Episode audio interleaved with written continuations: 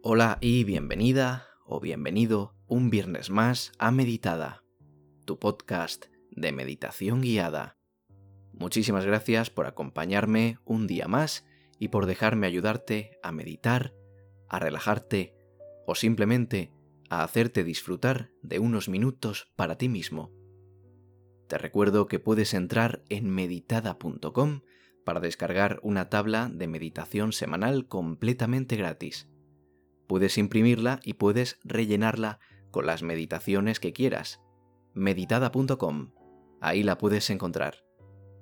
También si te gustan los episodios te invito a seguirme aquí en Spotify. Publico cada martes y cada viernes en exclusiva y de esta forma no te perderás ningún episodio. Además también te invito a seguirme en Instagram para no perderte ningún contenido que suba. Muchísimas gracias por compartir conmigo un día más.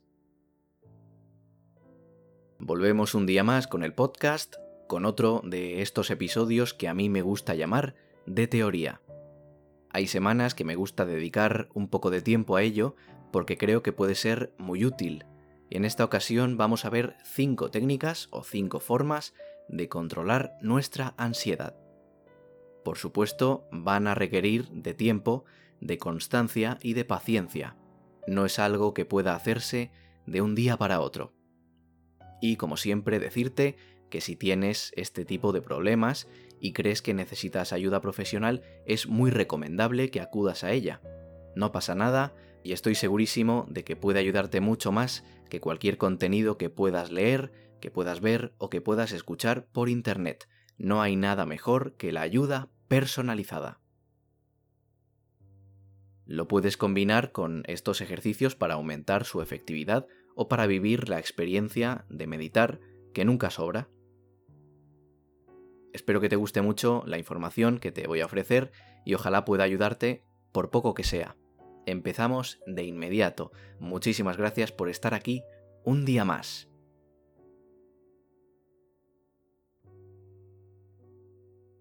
Vivimos bajo una dictadura de lo inmediato. La cultura del siglo XXI respecto al tiempo está relacionada con la presión. Por lo general tenemos que hacer cada vez más cosas en cada vez menos tiempo. Y esta presión a la que se nos somete es lo que se está relacionando con el estrés y la ansiedad. Según la Sociedad Española de Ansiedad y Estrés, la ansiedad se caracteriza por el sufrimiento de malestar, preocupación, hipervigilancia, tensión, miedo, inseguridad, sentimientos de pérdida de control y que puede provocar sensaciones de fuertes cambios físicos. Esta es una emoción que pueden sentir todas las personas en algunas situaciones que pueden ser diferentes para cada persona. Una de las consecuencias de la ansiedad es la incapacidad de seguir prestando atención y por lo tanto la imposibilidad de archivar eficientemente o eficazmente nueva información que se nos esté dando. Como explicaba el psicólogo José Antonio Portellano Pérez, las personas con ansiedad crónica tienen un deterioro de la memoria que es más evidente en la adquisición de los nuevos conocimientos. Sin embargo, esta mentalidad se puede manejar. Dado que es muy difícil eliminar los factores ambientales que lo desencadenan, existen técnicas para reducir su impacto y mantener la memoria funcionando a máxima capacidad. Técnicas que, por supuesto, te invito a, que busques por internet, a que te informes. Hay un montón y seguro que hay un montón que te pueden ser de mucha utilidad. Desde un punto de vista sociológico, los estilos de vida occidentales producen respuestas al estrés todos los días. No sabemos cómo parar. Siempre necesitamos más. Cada vez que cumplimos una meta, no nos detenemos, no nos detenemos para observar, para disfrutarla, queremos ir a por otra. Y cuando conseguimos esta última, a por otra más. Incluso cuando queremos relajarnos y disfrutar, nos obligan a conseguir más y más. Es una rueda que parece que nunca tiene fin. En casi todas las partes de nuestra realidad personal nos exigimos mucho a nosotros mismos, lo que significa que los recursos adaptativos se desbordan. Horas de trabajo largas, eh, vida trepidante, atascos, trabajo inestable, el paro, estar solos, la soledad, el bullying, las enfermedades, se generan reacciones de ansiedad en cada vez más personas y cada vez aparece antes en la vida de esas personas. Al lidiar con esta emoción, uno de los mayores problemas es tratar de evitarla. Hay que afrontarla, hay que notar su exposición, hay que saber afrontarla y aceptar que es parte de la vida, que nos toca, por el momento, convivir con ella, y saber que no tiene nada de malo y que podemos con ello. El primer paso es descubrir la causa de esta emoción. Podemos intentar eliminar las causas o tratar de reducirlas. Pero si esto no es posible, es probable que debamos utilizar técnicas de afrontamiento para mejorar nuestro estado emocional, aunque debamos seguir viviendo con los problemas que nos están provocando la ansiedad. Para saber cómo lidiar con ella, debes comprender cómo funciona la ansiedad. Como todas las emociones, lo que ocurre es que aparecen tres componentes al mismo tiempo. Los psicólogos clínicos lo explican en detalle. El cognitivo es lo que pensamos en el proceso emocional. El conductual es lo que hacemos. Y el componente psicofisiológico es el que se refiere a los cambios fisiológicos del organismo en el transcurso de este episodio de ansiedad. La tecnología cognitivo-conductual se utiliza para controlar estos factores y su propósito es cambiar los pensamientos negativos y los comportamientos inapropiados. A continuación, paso a comentarte una guía de técnicas basadas en prácticas contemplativas que consta de cinco etapas. Están dirigidas por la autorregulación, entendida como la atención adaptativa orientada a una meta, es decir, cómo guiamos nuestros pensamientos, conductas y sentimientos para alcanzar nuestros objetivos. Entre ellos destacan la capacidad de demorar la necesidad de una recompensa, regular las emociones o incluso lograr inhibir o desactivar una conducta. Número uno de estos pasos. Practicar mindfulness. Esta técnica es heredada de la práctica de la meditación y se convierte en una herramienta secular que ayuda a centrarse en el momento presente que es el elemento básico del control de la ansiedad, que se tiende a anclar en momentos pasados o futuros. Con el mindfulness se puede ajustar la atención y dirigirla a un cierto estímulo, por ejemplo, fijar la conciencia corporal, fijar la atención en, en, nuestra respiración y la atención a los aspectos sutiles como el aire que entra y sale por las fosas nasales durante unos minutos. Esto lo hemos visto un montón de veces en, muchísimos episodios del podcast, ¿no? Te invito a escuchar el que quieras y seguro que hacemos mención a la respiración. Pues bien, estos son los puntos de partida para este tipo de ejercicio. De hecho, también en el podcast tenemos varios ejercicios de mindfulness, o sea que si te interesa, cuando termines de escuchar este episodio, te, invito a, a escuchar alguno, alguno en el que poder practicar mindfulness. Paso número 2 detectar y mantener emociones positivas. Entre las actividades que recomiendan para lograrlo están realizar algún tipo de voluntariado, ver la belleza de la naturaleza o rememorar el tiempo que se pasa con los seres queridos o con amigos. Pero también un libro, una película o una conversación con algún amigo íntimo, lo que a ti te llene personalmente y sientas que haciéndolo estás pasando un rato agradable y que puedes agradecerlo.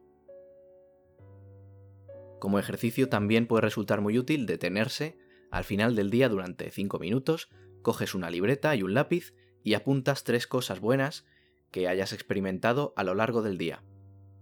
Cuando las escribas, dedica 30 segundos a pensarlas, a recordarlas y volver de cierta manera a experimentarlas. Echa un vistazo a uno de los últimos episodios, la meditación en seis fases. Hay una fase en la que agradecemos este tipo de cosas. Puedes combinarla con esto que te acabo de decir perfectamente. Paso número 3. Recuperarse de emociones difíciles. ¿Cuánto tiempo dura la ansiedad provocada por la ruptura de una relación? Estar enganchado durante una semana a este pensamiento significa estar más irritable, ser menos productivo o incluso más agresivo. Este comportamiento no es adaptativo y su impacto debe reducirse. No hay que eliminar esa emoción, sino simplemente ajustarla y saber canalizarla adecuadamente, como hicimos en el ejercicio de meditación para la ira. Para recuperarse de estas emociones fuertes mencionadas, hay muchas formas de hacerlo y muchas muy válidas. Unas formas de hacerlo muy útiles, el ejercicio físico, la respiración profunda o la relajación. Puedes pasar unos minutos al día dedicando tiempo únicamente a relajarte o a realizar ejercicio. Además de ser bueno para tu salud, te permitirá desconectar de todo y pasar tiempo para ti. Paso número 4. Trabajar la bondad, la amabilidad y la empatía. La bondad es prosocial, es decir, las conductas altruistas y compasivas son el eje de la salud mental.